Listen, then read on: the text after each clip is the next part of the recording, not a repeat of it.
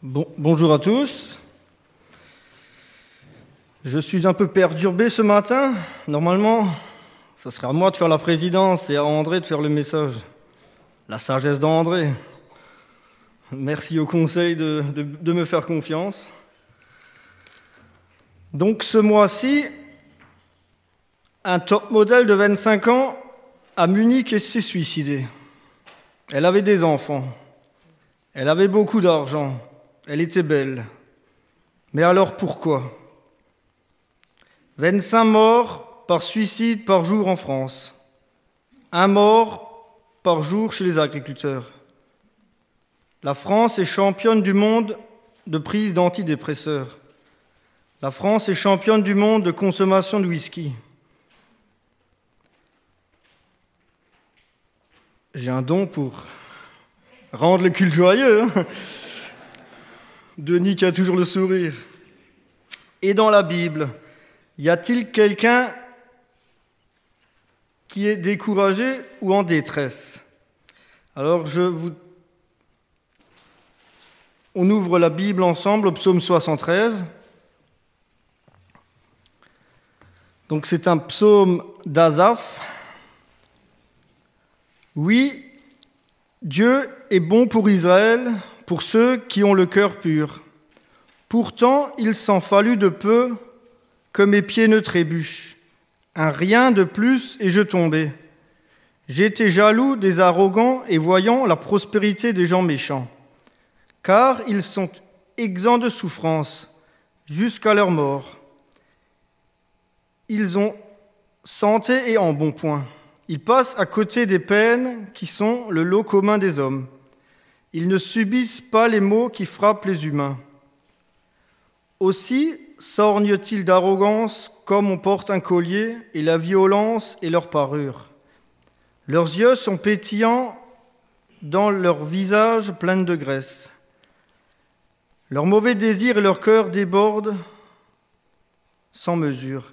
Ils sont moqueurs, ils parlent méchamment, et sur un ton hautain, menacent d'opprimer. Leur bouche s'en prend même au ciel, leur langue sévit sur la terre. Aussi le peuple les suit-il, buvant à longs traits leurs paroles, tout en disant Dieu, que sait-il? Celui qui est là-haut, comment connaîtrait-il? Voilà comment sont les méchants, toujours tranquilles. Ils accumulent les richesses. Alors c'est donc en vain que je suis resté pur, que j'ai lavé mes mains en signe d'innocence. Tous les jours, je subis des coups, je suis châtié chaque matin.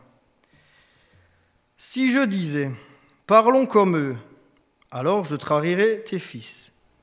Je me suis mis à réfléchir. J'ai cherché à comprendre, je trouvais tout cela bien trop injuste jusqu'au jour où je suis entré dans la maison de Dieu, où j'ai réfléchi au sort qui les attend? Car en effet, tu les mets sur un terrain glissant, tu les entraînes vers la ruine. Et soudain, c'est la catastrophe. En un instant, ils sont perdus, ils sont détruits. Et l'épouvante les saisit, comme les images du rêve s'évanouissent.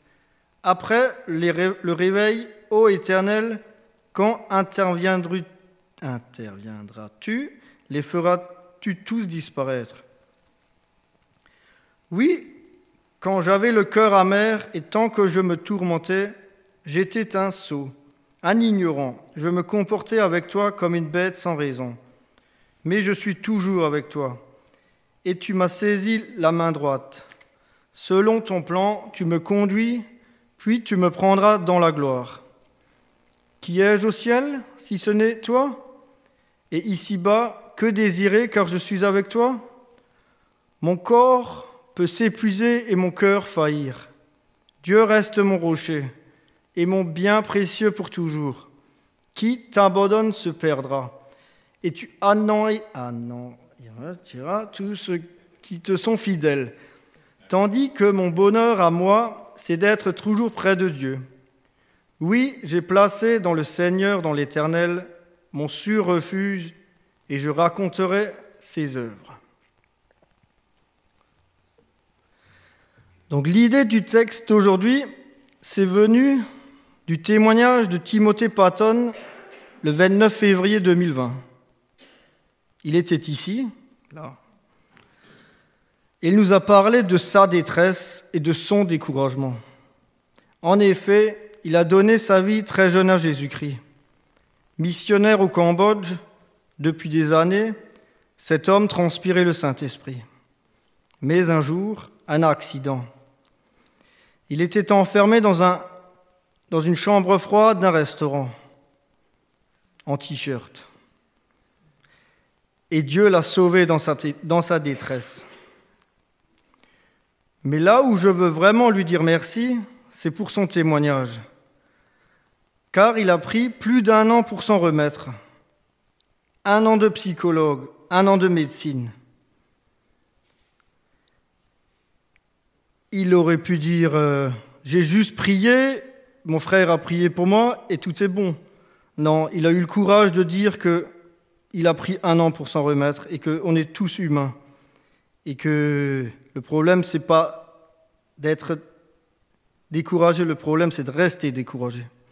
Même lui a fini en détresse totale. On est tous humains, un jour ou l'autre, on, est tous découragés. Le truc, c'est de ne pas rester découragé. Et M. Patton, il est retourné au Cambodge. L'auteur de ce psaume est Asaph. Il était un ami de David. Le roi David, pas David, hein, le directeur de chœur et responsable du chant. On voit ça dans un chronique. Il a fait chanter les psaumes de David, puis il en a écrit lui-même. Il est l'auteur de 12 des 150 psaumes. Il a eu un grand impact sur l'adoration du peuple de Dieu. Plus de 500 ans après, on, les chantres étaient encore appelés les fils d'Azaph.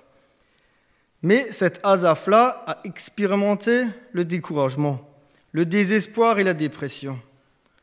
Si cela vous arrive, vous êtes en bonne compagnie.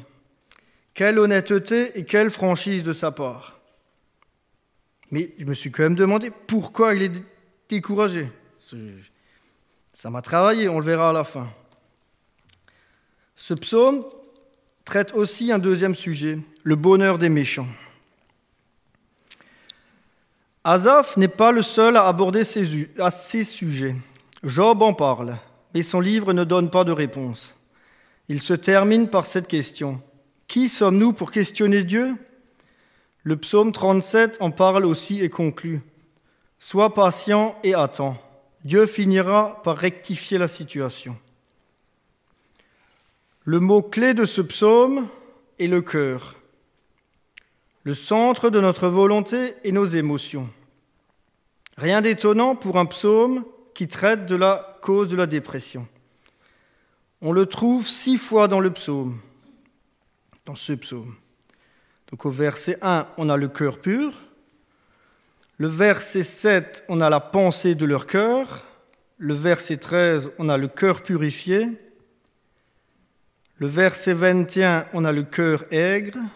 Le verset 26, on a le cœur consumé. Et le verset 26, on a Dieu, le rocher de notre cœur. Mais la question qui me ronge encore, c'est pourquoi il est découragé il y a toujours une cause. Si vous voulez aider quelqu'un qui est dans la détresse, à un moment donné, il faut savoir pourquoi. Donc, si on coupe le psaume en deux, il y a d'abord la descente, de verset 2 à verset 16.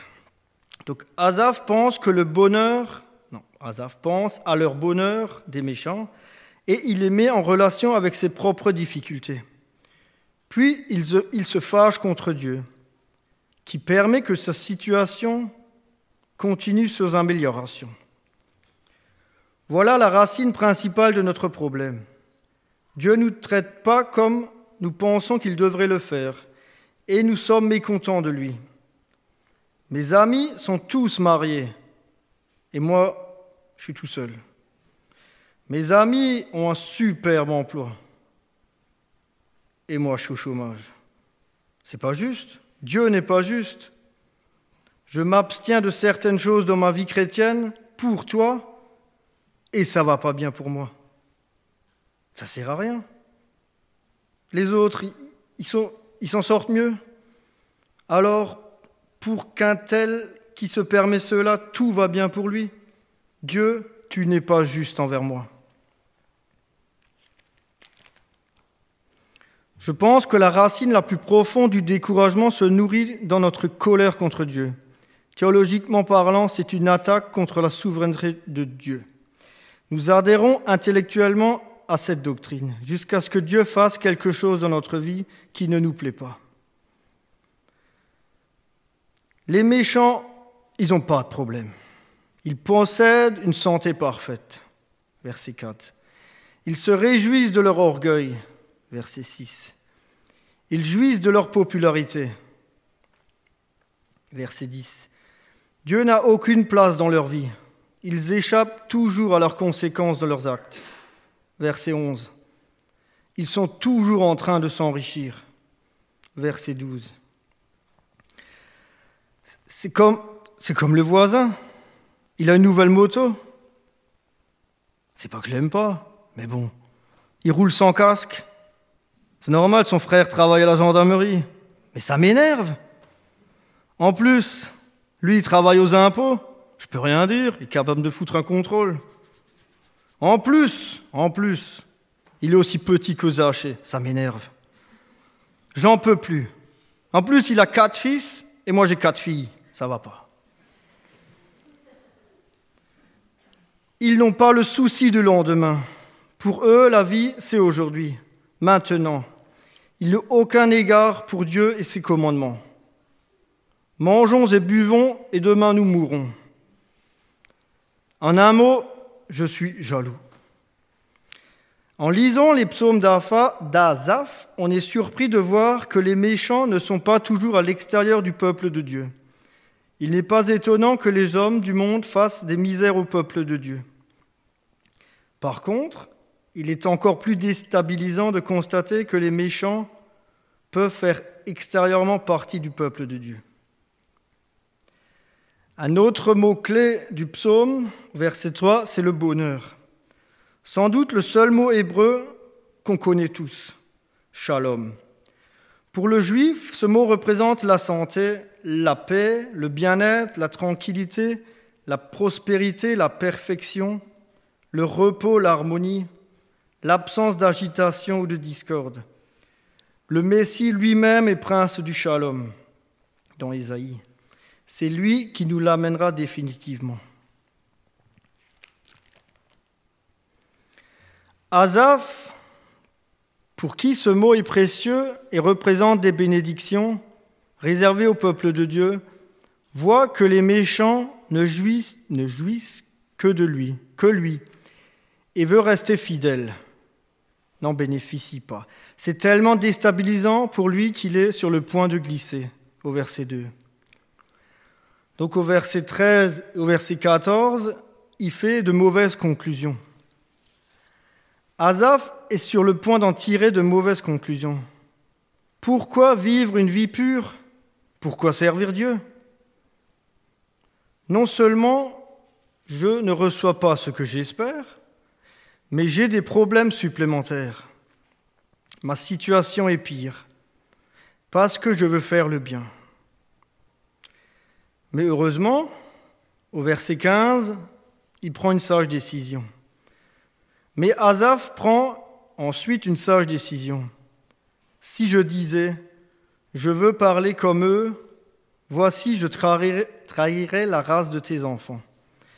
S'il est vrai que s'isoler et rester muet n'est pas la bonne solution lorsque nous sommes découragés, il faut bien faire attention à qui nous parlons de nos sentiments quand nous sommes découragés. Nous pouvons faire beaucoup de mal aux personnes sensibles et fragiles. Ben oui, si vous êtes découragé, vous allez quelqu'un de découragé, vous allez finir découragé. c'est comme dans un couple, il faut toujours un qui tire l'autre vers le haut. S'il y a deux qui sont découragés, c'est fini. Hein. Nous pouvons faire, tournons-nous plutôt vers des croyants mûrs, donc le conseil d'église. Au verset 17, le point tournant. C'est là où je l'ai coupé en deux. Azaph est entré dans le sanctuaire de Dieu. Là, dans la présence de Dieu, il commence à voir les choses comme Dieu les voit. Et c'est lorsque nous voyons les choses telles que Dieu les voit que nous voyons telles qu'elles sont vraiment. Donc du verset 18 au verset 27, j'ai appelé ça la remontada. Il remonte alors qu'on ne sait toujours pas pourquoi il est au fond du trou. J'ai toujours pas trouvé. Azaph reçoit alors de nouvelles conceptions. Il reçoit une nouvelle conception de la destinée des méchants. Verset 18. Le problème est que Dieu est moins pressé que nous. Il y a certains méchants que nous frapperions, frapperions volonté tout de suite. Mais nous oublions que Dieu est patient envers nous et envers les méchants. Alors Azaph a dû comprendre que si les méchants ne sont pas immédiatement frappés, c'est parce que Dieu ne voit pas ou est indifférent, mais il laisse leur temps de se repentir. Les méchants vont finalement être détruits soudainement, verset 19. Ce qui ne veut pas dire immédiatement. C'est pas pareil. Azaph reçoit aussi une nouvelle conception de lui-même. Verset 22. Il se compare à des animaux stupides. Il se rappelle ses pensées de découragement envers Dieu et envers les méchants, et il entrevoit leur stupidité. Azaph reçoit enfin une nouvelle conception de la présence de Dieu. Dans la dépression, on se sent seul, isolé et abandonné. Je ne suis pas un professionnel de la dépression, alors excusez-moi si ça ne vous parle pas, mais j'ai essayé. Mais Azaph réalise maintenant que même au plus profond de son découragement, Dieu était là, près de lui. L'omniprésence de Dieu est une profonde vérité doctrinale, mais c'est aussi une réalité expérimentale. Azaph sait qu'il a la paix de Dieu, le shalom, de Dieu dans sa vie. Les versets 24 à 26 sont peut-être la plus profonde expression de la vraie vie spirituelle dans toute la Bible. Azaph a compris que les trois D, découragement, dépression, désespoir, peuvent avoir deux causes. Ma chair, c'est-à-dire mes causes physiques, et mon cœur, mes causes psychiques et spirituelles. Mais il sait aussi que Dieu sera toujours le rocher de son cœur et son partage.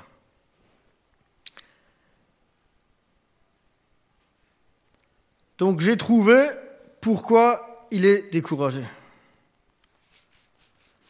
J'ai trouvé ça dans Chronique, un Chronique. Azaph était un lévite, c'est-à-dire de la tribu de Lévi.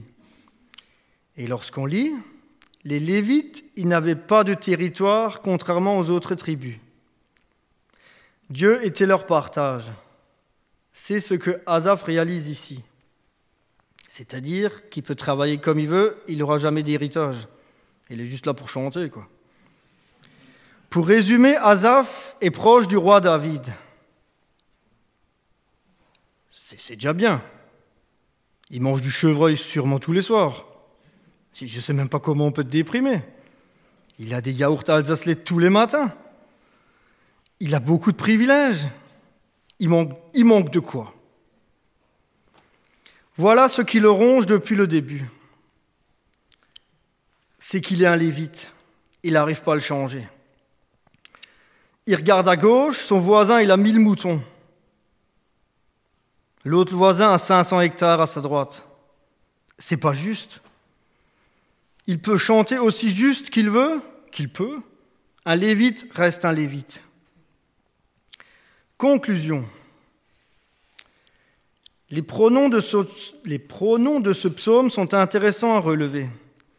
Dans la première section, si on coupe jusqu'à 12, c'est eux, c'est les méchants.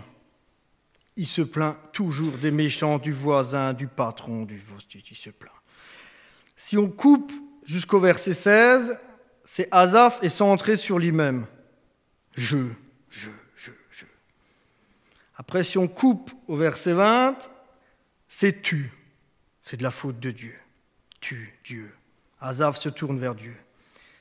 Et dans la dernière section, jusqu'au 28, c'est tu et moi, c'est-à-dire Dieu et moi.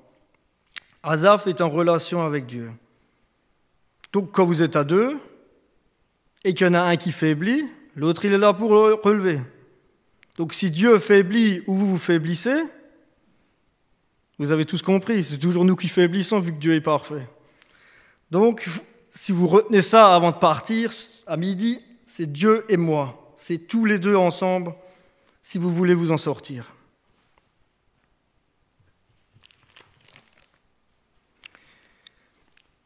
Quelle belle progression. Ce psaume commence par la bonté de Dieu, au verset 1. Peut-être une vérité théologique à laquelle il croit, mais qu'il a la, a la peine de l'accepter dans ces circonstances. Et ça se termine par la bonté de Dieu, au verset 28. Mais cette fois, c'est une réalité expérimentale. Comment Azaf a-t-il trouvé la solution contre le découragement, la dépression et le désespoir? Les circonstances de sa vie n'ont pas changé. Il n'a pas changé de métier, il n'a pas déménagé, il n'y a rien qui a changé. Deuxièmement, les personnes autour de lui n'ont pas changé. Il n'a pas changé de femme. Les méchants sont restés méchants. Il n'y a rien à changer. Petit 3, il n'a pas trouvé une pilule magique. Il est toujours un Lévite. Mais il est rentré dans le sanctuaire de Dieu. Le principal est notre relation avec Dieu. Quand elle est à sa place, les autres choses deviennent bien moins importantes. La vie commence à prendre du sens lorsque nous parlons avec Dieu. Notre communion avec Dieu est notre plus grand privilège. Rien n'est plus important.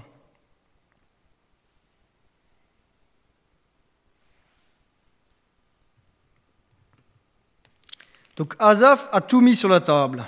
À un moment donné, un matin, il s'est levé, il a tout mis sur la table. Et il a compris que ce n'est pas lui contre Dieu, mais c'est que c'est Dieu et que Dieu a toujours raison.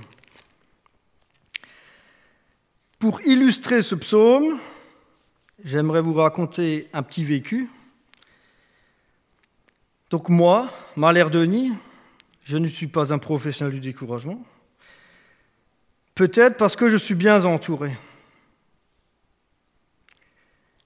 En l'an 2000, à peu près, j'ai vécu trois mois à Montargis, dans une ferme qui avait 300 animaux gérés par cinq frères. Un jour, une épidémie de la vache folle. Quelques jours après, 300 animaux euthanasiés. Même les tout petits veaux de quelques jours euthanasiés. Plus une seule goutte de lait dans le tank, plus un seul kilo de viande. C'était, c'était vide. Déchaînement de haine dans les médias. Dans la commune, je vous explique même pas, vu qu'il est encore, il est encore monsieur le maire, mon maître de stage. Que des critiques. Vous donnez de la merde à vos vaches. Eh Leurs enfants se font moquer à l'école. Pense que c'était même ça le plus dur qu'ils avaient à vivre. Au collège, ils se faisaient vraiment, vraiment descendre leurs propres enfants. Et le banquier, il n'y a pas de banquier, non, c'est vrai. Et le banquier, il voulait son argent. Ils étaient peut-être un tout petit peu rassurés, mais pas grand-chose. Comment ils ont fait pour pas se suicider? Je me demande encore. J'étais cool, moi, j'étais stagiaire. Heureusement qu'on est cinq frères, me disait-il, pour que la détresse ne prenne pas le dessus. S'il y en a un qui va assis, il y a toujours un pour le relever. Même leurs épouses n'ont pas divorcé alors qu'ils ne sont pas évangéliques. Hein. Mais c'était bien beau à voir. Ils ont fait une remontada. Ils ont pris une voiture et ils ont acheté vache par vache, une après l'autre. Aujourd'hui, ils en ont 400.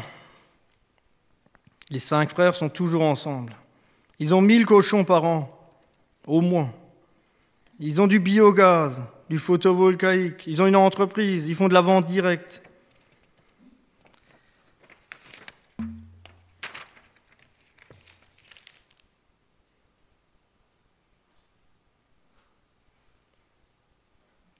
Voilà.